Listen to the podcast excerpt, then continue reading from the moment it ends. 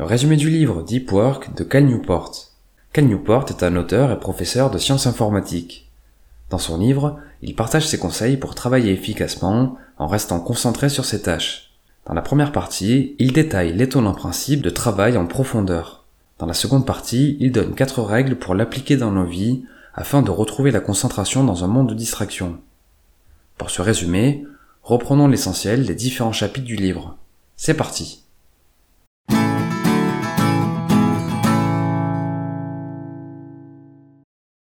À cause des outils de réseau, nous avons tendance à de plus en plus fournir un travail superficiel. Les distractions récurrentes nous empêchent de nous concentrer pleinement sur nos tâches. Le problème est que pour créer de la valeur et un travail de qualité, la concentration est essentielle. Cal Newport constate que les personnes influentes ont la faculté d'avancer sur leur projet dans un état de concentration absolue. C'est ce que l'auteur appelle le travail en profondeur. Pour lui, l'habileté à travailler en profondeur est une compétence indispensable à acquérir si l'on veut réussir. Il développe son hypothèse en plusieurs points. Premièrement, le travail en profondeur est une expérience d'une grande valeur. La pensée économique actuelle affirme que la croissance et l'impact sans précédent de la technologie créent une restructuration massive de notre économie. Les machines intelligentes tentent à prendre une place de plus en plus importante et la technologie risque de rendre obsolètes de nombreux emplois. À noter également que les progrès technologiques facilitent aussi et surtout le travail de ceux qui savent s'en servir trois groupes d'individus peuvent tirer leur épingle du jeu. Les salariés extrêmement qualifiés, capables de travailler et produire des résultats à l'aide de machines complexes, les superstars, c'est-à-dire les meilleurs dans leur discipline, car de nos jours, les entreprises peuvent faire appel aux services de travailleurs partout dans le monde grâce à la technologie. Troisième groupe, les propriétaires, autrement dit les personnes qui investissent dans les nouvelles technologies. En tout cas, Cal Newport liste deux capacités essentielles pour réussir dans la nouvelle économie. La capacité d'apprendre et maîtriser rapidement les choses difficiles, et la capacité à produire un travail d'un niveau exceptionnel en termes de qualité et de rapidité. Pour lui, ces compétences sont conditionnées par la faculté de réaliser un travail en profondeur qui nécessite une concentration intense et une pratique délibérée. D'un point de vue neurologique, lorsque nous effectuons une tâche avec concentration, nous cimentons des circuits neuronaux spécifiques qui nous permettent in fine d'être plus efficaces. Pour ce faire, il est indispensable de se concentrer intensément sans être distrait. La production d'un travail d'excellente qualité est égale au temps passé sur la tâche, multiplié par l'intensité de concentration. Pour tirer parti de cette loi de productivité, il est important de dédier des créneaux entiers à un travail très intense qui ne souffre d'aucune interruption. La pratique délibérée d'une activité sur de longues périodes ininterrompues est la clé. Deuxième hypothèse développée, le travail en profondeur est une expérience rare. Cal Newport constate que les tendances actuelles du monde du travail sont en contradiction avec le travail en profondeur. L'open space, la communication rapide via les messageries instantanées ou la nécessité d'être présent sur les réseaux sociaux impliquent des distractions qui nuisent à la concentration. La recherche incessante de la productivité nuit également au travail en profondeur. Les travailleurs cherchent à montrer qu'ils font beaucoup de choses. Ils s'affairent à traiter des tâches administratives, envoyer et répondre à des emails à toute heure, participer à des réunions en permanence, soumettre des idées à tout le monde, etc. Mais paradoxalement, ces tâches n'ont que très peu de valeur ajoutée. De plus, l'omniprésence des tâches en lien avec les réseaux sociaux n'apporte que très peu de valeur pour les entreprises et leurs employés. En fin de compte, les tendances énumérées précédemment se développent mais perturbent la concentration. Le travail en profondeur devient ainsi de plus en plus rare. Ainsi, les personnes capables de privilégier la profondeur de concentration ont un boulevard pour récolter de magnifiques fruits. Troisième hypothèse développée, le travail en profondeur est une expérience riche. La dernière hypothèse est que le travail en profondeur n'est pas seulement bénéfique sur le plan économique, mais il produit aussi une certaine tranquillité et sérénité. Le fait d'accroître le temps passé dans un état de profonde concentration donne du sens et apporte une grande satisfaction professionnelle. On peut noter que le sens provient davantage des efforts mis dans la pratique plutôt que de l'accomplissement des résultats. À ce propos, l'état optimal survient lorsque le corps et l'esprit sont utilisés jusqu'à leur limite dans un effort volontaire en vue de réaliser quelque chose de difficile et d'important. Finalement, ce dernier argument sur le travail en profondeur est une vision assez philosophique. En tout cas, pour Cal Newport, l'épanouissement passe par le fait de viser une pratique délibérée dans un état de concentration extrême. À ce sujet, enchaînons maintenant sur les quatre règles pour favoriser le travail en profondeur. Première règle, instaurer des routines et des rituels. L'un des principaux obstacles à l'accès au travail en profondeur est l'envie de porter son attention sur quelque chose de plus superficiel. Pour éviter ce désagrément, il est nécessaire de s'appuyer sur sa force de volonté. Le problème est que notre quantité de volonté est limitée et diminue au fur et à mesure qu'on l'utilise. C'est pourquoi Cal Newport suggère d'instaurer des routines et des rituels afin de minimiser la quantité d'énergie nécessaire au basculement vers un état d'intense concentration non interrompue. Il propose plusieurs stratégies.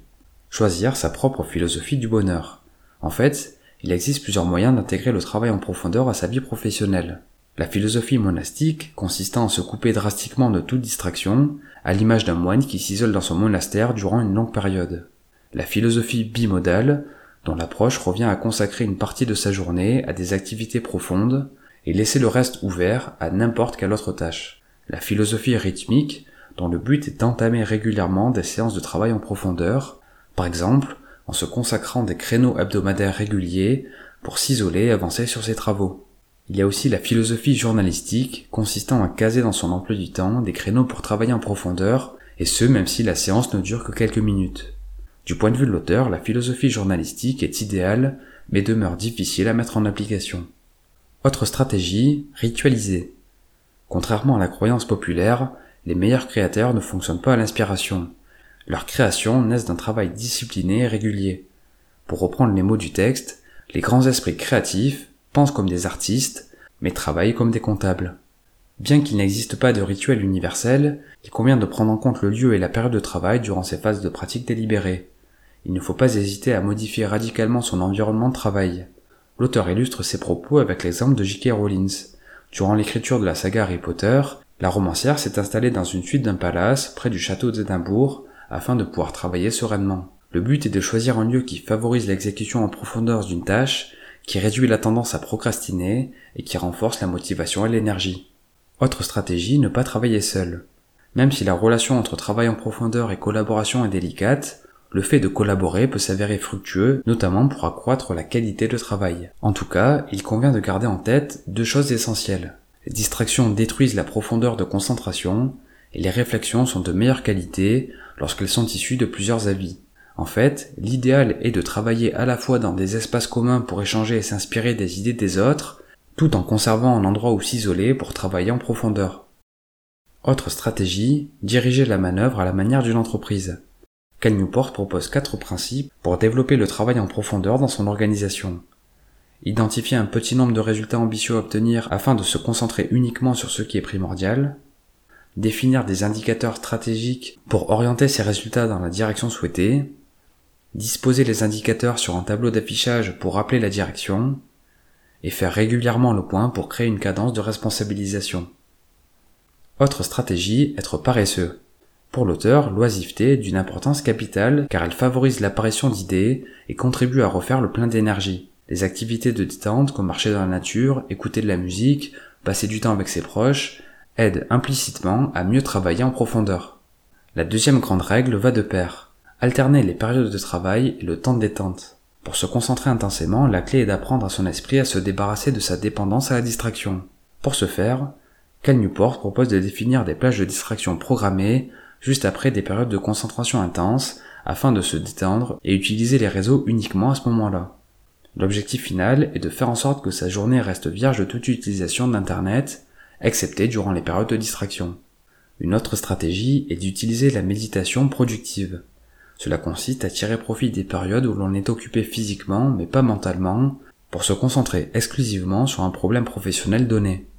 Par exemple, une habitude peut être de programmer un temps pour marcher en cours de journée afin de méditer sur un problème spécifique. Troisième règle, abandonner les réseaux sociaux. Les réseaux sociaux fragmentent le temps dont nous disposons et nuisent à notre faculté de concentration. C'est pourquoi Cal Newport recommande de rejeter l'état d'hyperconnectivité en choisissant l'approche de l'artisan. Le but est de trouver un juste milieu en sélectionnant les outils de réseau en fonction des bénéfices qu'ils nous procurent. Pour chaque application, cela revient à identifier les bienfaits associés à leur utilisation et les désagréments que cela engendrerait si l'on arrêtait de les utiliser. Ensuite, il faut seulement adopter les outils dont les avantages dépassent les inconvénients. Une autre approche plus radicale revient à déserter les réseaux sociaux tout simplement. Pour ce faire, il faut offrir au cerveau une alternative de qualité en faisant d'autres activités qui nous passionnent. Quatrième règle, fuir la superficialité. Rares sont les personnes à vraiment travailler 8 heures par jour. En général, nous travaillons pendant quelques heures et nous passons le reste du temps en réunion, à naviguer sur la toile ou à traiter nos préoccupations personnelles. Du point de vue de l'auteur, la diminution de la semaine de travail améliorerait l'efficacité des gens. Avec moins d'heures de travail, nous cesserions de faire des choses sans importance et respecterions et gérerons mieux notre temps. Autrement dit, nous réduirons les activités superficielles au profit du travail en profondeur. Cal Newport partage plusieurs conseils pour éliminer la superficialité dans nos vies professionnelles. Planifier chaque minute de sa journée en la divisant en créneaux de 30 minutes et en y affectant des activités, quantifier le degré de profondeur de chaque activité, demander à son patron un pourcentage de son temps à allouer aux tâches superficielles, terminer son travail à 17h30 et devenir difficile à joindre. Par exemple en faisant en sorte que les personnes qui nous envoient un email fassent un effort supplémentaire, ou en anticipant et en faisant plus dans ses réponses, ou tout simplement ne pas répondre. En guise de conclusion, je citerai cet extrait du livre. S'engager à travailler en profondeur n'est pas une posture morale, ni une prise de position philosophique, mais c'est reconnaître, de manière pragmatique, que la capacité de concentration est une habileté qui permet de faire des choses importantes. Merci pour votre attention, j'espère que ce résumé vous a plu.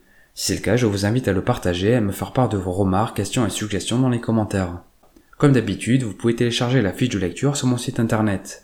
Pour ceux qui souhaitent se procurer le livre, vous trouverez un lien affilié vers la page Amazon du produit en description. C'était Mr. Fanjo, à très vite